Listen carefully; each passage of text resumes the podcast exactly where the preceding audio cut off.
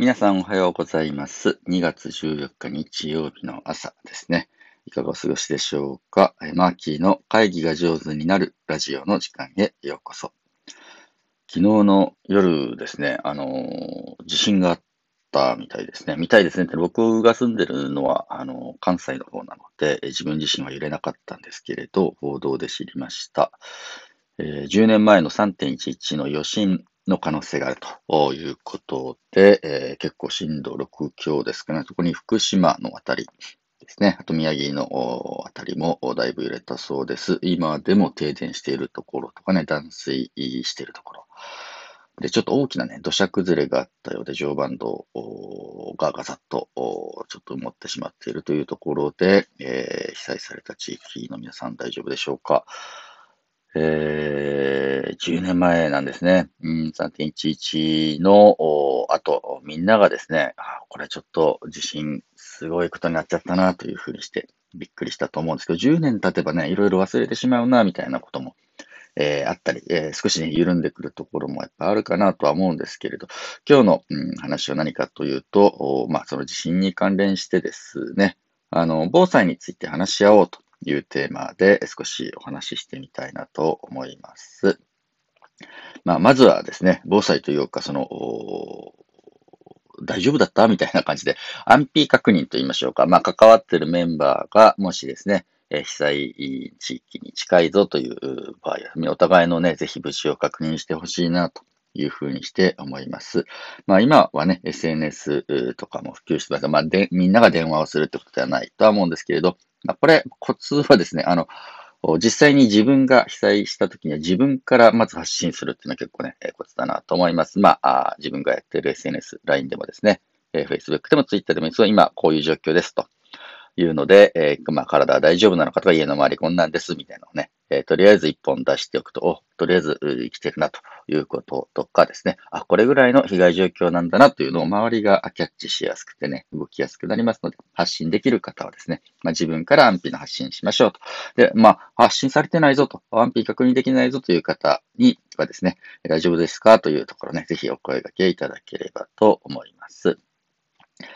で、何かですね、えーまあ地震でも、まあ、水害でもそうなんですけど、起きた後っていうのは、やっぱりね、通常の議題がある会議、議題のあるミーティングの時間をちょっと割いてですね、お互いの様子を確認する時間とか、何か困ってることはないみたいな感じのことなどね、話せることを大事にしてもよろしいかと思います。で、まあ、震災の後とかね、災害の後ってのはどうしてもね、えー困ってることないですかというところを聞かれること多いと思うんですけど、まあ、いいこととかね、良かったことも必ずね、うん、あったりするわけですね。えー大変だったことと、良かったこと、ね、えー良かったこと一つと困ってること一つ教えてください、みたいな感じで、その双方の、うん、バランスの取れた話をしておくのもね、非常に良かったりします。なぜかというと、え困ってることばっかり聞いているとですね、だんだんだんだん気持ちがみんな落ちてくるからですね。困ってる中にも、おあの、良いニュースとか、発見できて良かったこととか、えー無事を確認して、えーありがたかったとか、誰かに助けてもらったっていうグッドニュースとね、えー合わせて共有しておくと、お互いのね、気持ちを保ちやすいな、というふうにして思っております。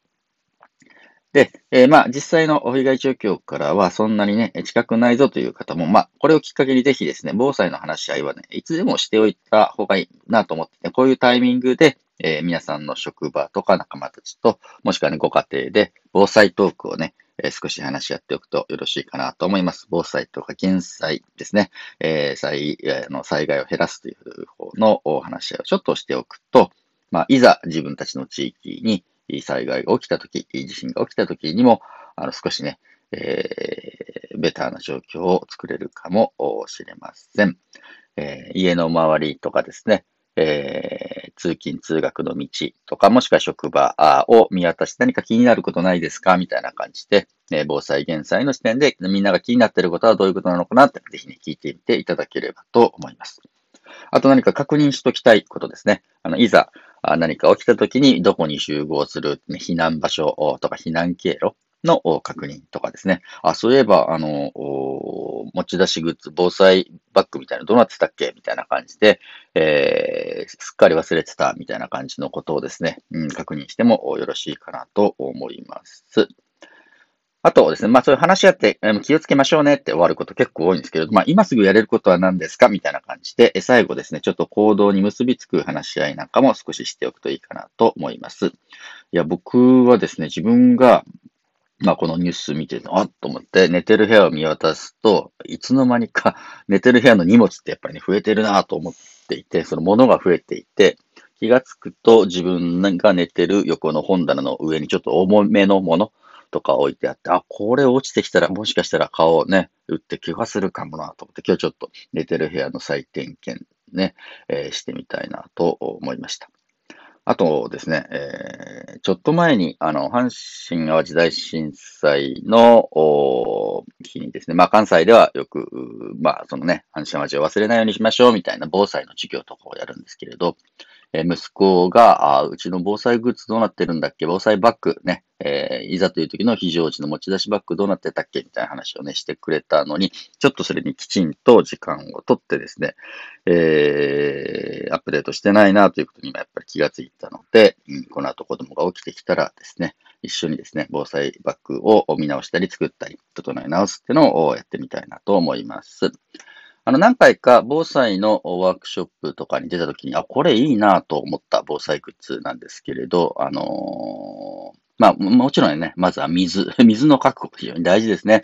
えー、水さえあれば、とりあえずね、24時間、えー、なんとか生き延びられるみたいなところありますので、えー、ちょっとペットボトルの、まあ、保存できる水の、うん、確保をしときたいなというのと、羊羹。あの、非常食いくつかあると思うんですね。でね、あ個人的に気に入ってるのは、あの、羊羹、井村屋っていうね、洋館屋さんの栄養館っていうね、あの、5年間長期保存できる洋館がありまして、これが結構コンパクトで、まあ、手軽にカロリーを補給できて、で、なんかの時に、まあちょっとおやつでも食べれるみたいな感じのおやつで、あの、すごくコンパクトにまとまるので、防災バッグとかに入れやすいやつがあったので、これちょっと補給しておかないとなと思ってね、えー、今日この後チェックしておきたいなと思います。えー、皆さんのところでは、どのようなですね、えー、防災、減災の対策を話し合っているでしょうか。こんな風なことしとくといいよとかですね、えー、地震の時こういうことね、えー、怖かったよみたいな話あったらね、ぜひお聞かせいただければと思います。やっぱりね、あの、日本に住んでいる限りと言いましょうか。まあ、世界中そうかもしれませんけれど、えー、地震のリスクとかね、災害のリスクって常にありますね。で、えー、全然話し合っていないのと、まあ、1回でも2回でもね、そのことをちょっと想定して話し合いをしておくのとで、やっぱ動きが変わってくるんだろうなと。え思っていて、え今日のテーマは、防災について、え話しておこうというテーマでお話をさせていただきました。えー、皆さん、えー、今日ね、それぞれ良い一日をぜひお過ごしいただければと思います。え、会議ファシリテーターのアキーでした。ではでは。